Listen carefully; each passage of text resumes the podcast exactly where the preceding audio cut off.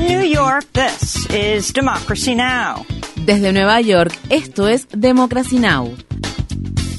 Democracy Now! es un noticiero internacional de radio y televisión que se transmite desde Estados Unidos a través de Internet en democracynow.org.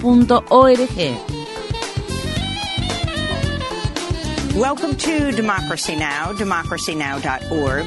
Bienvenidos a Democracy Now! en español democracynow.org barra es. El informativo de Guerra y Paz con Amy Goodman.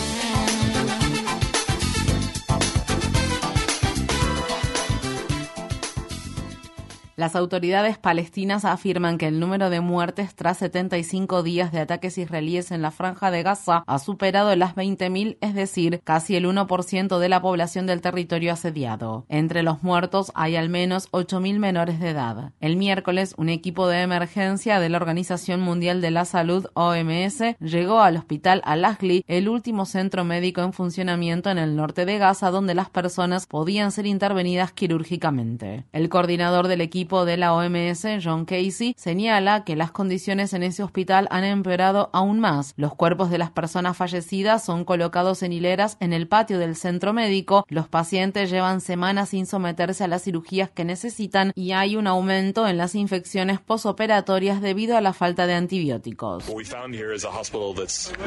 Lo que encontramos aquí es un hospital que en realidad ha dejado de funcionar casi por completo. Hace dos días, varios miembros del personal fueron detenidos. El sábado pasado visitamos el hospital Al-Shifa y nos contaron que estaban enviando casos quirúrgicos aquí, porque Al-Ahli tenía algunos de los pocos quirófanos que quedaban en funcionamiento en el norte de la franja de Gaza y en la ciudad de Gaza, pero ahora estos tampoco están operativos. No tienen especialistas, no tienen cirujanos, no tienen electricidad, no tienen agua, no tienen comida. They don't have power, they don't have water, uh, they don't have food. La Oficina del Alto Comisionado de las Naciones Unidas para los Derechos Humanos afirma haber recibido información inquietante acerca de una ejecución sumaria de palestinos que las Fuerzas Armadas israelíes llevaron a cabo el martes en la ciudad de Gaza. La agencia de la ONU informa que durante una incursión en un edificio del barrio Al-Remal, soldados israelíes presuntamente separaron a un grupo de hombres de las mujeres y los menores de edad. Posteriormente mataron a tiros delante de sus familiares a al menos 11 de los hombres. Luego, al parecer, los soldados ordenaron a las mujeres y a los menores entrar en una habitación y les dispararon o arrojaron una granada dentro de la habitación, hiriendo gravemente a algunos de ellos, entre ellos un bebé y un menor. Israel continúa atacando el sur de Gaza. El miércoles, una bebé de tres días fue sacada de entre los escombros, viva pero herida, después de que ataques israelíes arrasaran varios edificios residenciales en Rafah. Le salvamos la vida en el último momento. No podíamos verla debido al humo que se generó por el misil, así que la estábamos buscando. Una persona de la familia la llevó hacia afuera para que pudiera respirar bien. Es una bebé de solo tres días, que casi muere asfixiada por los ataques con misiles.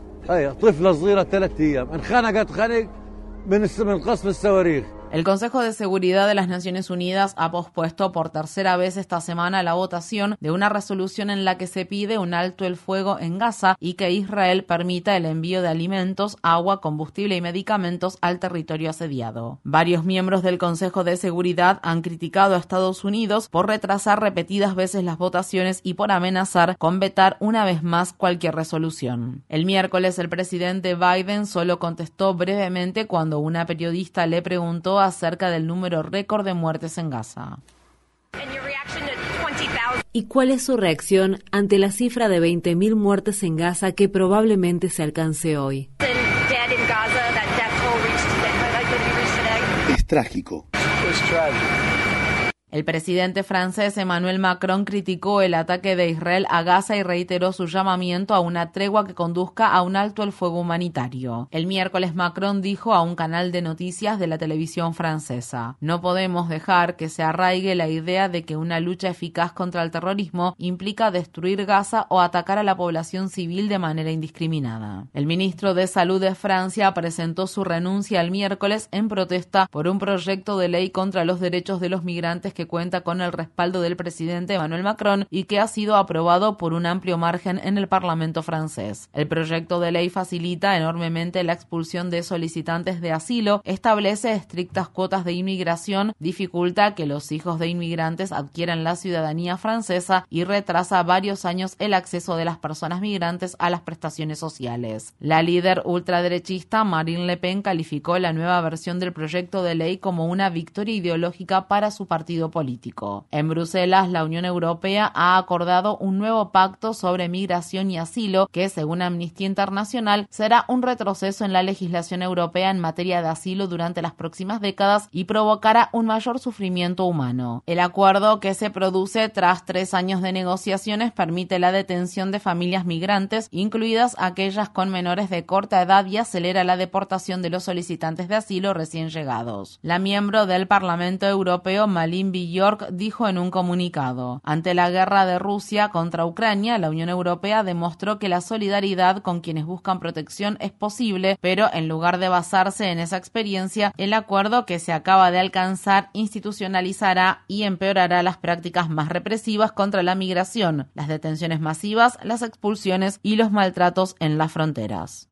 El gobernador del estado de Texas, el republicano Greg Abbott, ordenó este martes el traslado en avión de más de 120 solicitantes de asilo desde la frontera entre Estados Unidos y México a la ciudad de Chicago. Esto constituye una escalada importante en la política de Abbott de transportar a solicitantes de asilo a ciudades lideradas por demócratas y se produce justo después de que el gobernador de Texas promulgara la ley SB 4 que convierte en delito estatal cruzar la frontera entre Estados Unidos y México por fuera de los pasos fronterizos oficiales. Esto ocurre en medio de las crecientes tensiones en Chicago debido a la llegada de migrantes procedentes de la frontera sur y al empeoramiento de la crisis de vivienda y salud que enfrenta la ciudad. El domingo, un niño de 5 años murió a causa de un brote de enfermedades contagiosas que se originó en el centro de refugio temporal en el que se encontraba. El alcalde de Chicago, Brandon Johnson, ha pedido más recursos para apoyar a las familias migrantes y que el tema deje de usarse con fines políticos.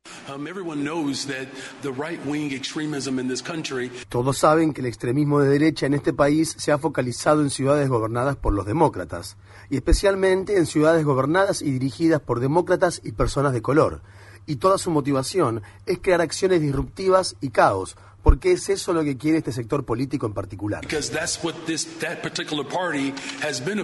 La cadena de noticias NBC News ha revelado que el presidente de China, Xi Jinping, informó el mes pasado al presidente de Estados Unidos, Joe Biden, que el gobierno chino planea reunificar Taiwán con la China continental. Esto ocurrió mientras los dos líderes hablaban al margen de la cumbre del Foro de Cooperación Económica Asia-Pacífico en la ciudad de San Francisco, en una reunión destinada a aliviar las tensiones entre ambos países. Según se informa, el gobierno de Biden rechazó un pedido del gobierno chino de hacer una declaración pública en apoyo a una unificación pacífica y en contra de la independencia de Taiwán. Aunque Estados Unidos respalda la política de una sola China, mantiene lazos culturales y comerciales con Taiwán y le suministra armas. Los ciudadanos estadounidenses liberados en un intercambio de prisioneros con Venezuela fueron repatriados el miércoles. Por su parte, Alex Saab, liberado por Estados Unidos, aterrizó en Venezuela donde se reunió con el presidente del país, Nicolás Maduro, quien es un aliado cercano del empresario colombiano. Saab, acusado de actos de soborno y de lavar dinero a través de Estados Unidos, recibió el indulto del presidente Biden a cambio de la liberación de 10 prisioneros estadounidenses. Maduro también accedió a liberar a al menos otros 20 presos políticos. Por otra parte, el gobierno venezolano también entregó al contratista de defensa malayo Leonard Glenn Francis, quien está implicado en un importante escándalo de hechos de soborno en el Pentágono. Al dar la bienvenida a Alex Saab en una conferencia de prensa en Caracas, el presidente Maduro acogió con satisfacción el intercambio de prisioneros y dijo que este constituye un paso positivo en las relaciones entre Estados Unidos y Venezuela. Ojalá se consiga el camino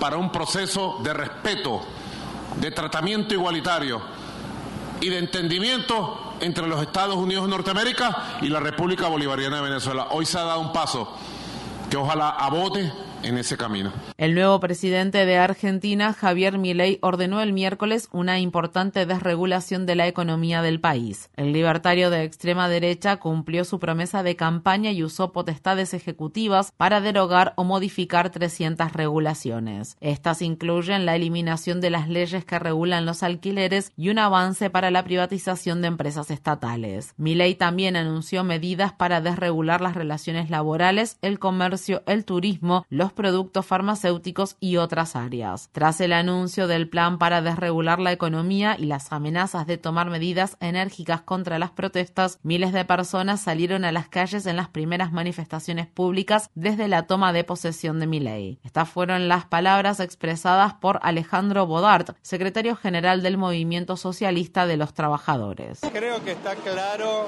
que hay un gobierno que está decidido a aplicar un ajuste brutal que ya empezó que ha pulverizado el salario en poco tiempo y para lograr que pase ese ajuste están decididos a reprimir porque y a, y a coartar libertades democráticas. Es increíble que no se pueda hacer una marcha en paz y tranquilo porque esta gente tiene la decisión política de impedirlo, violentando todo lo que son derechos constitucionales tremendos que tenemos.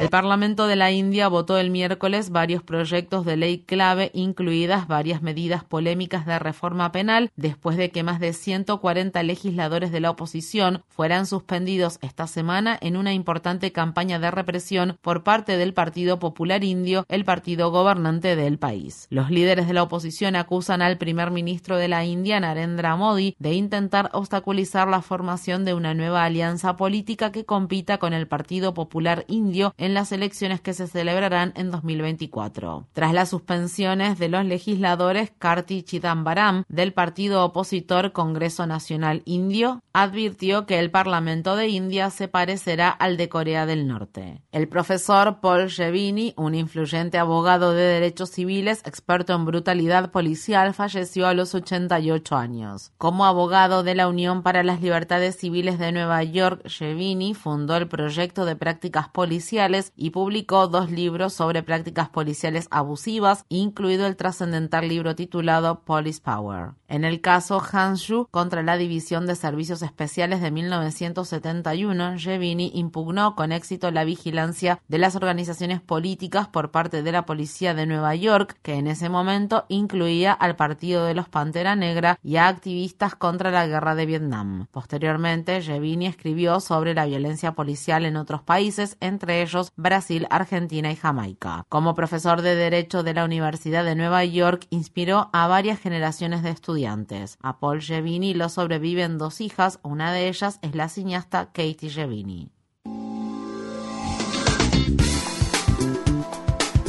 Infórmate bien. Visita nuestra página web democracynow.org/es. Síguenos por las redes sociales de Facebook, Twitter, YouTube y SoundCloud por Democracy Now! es.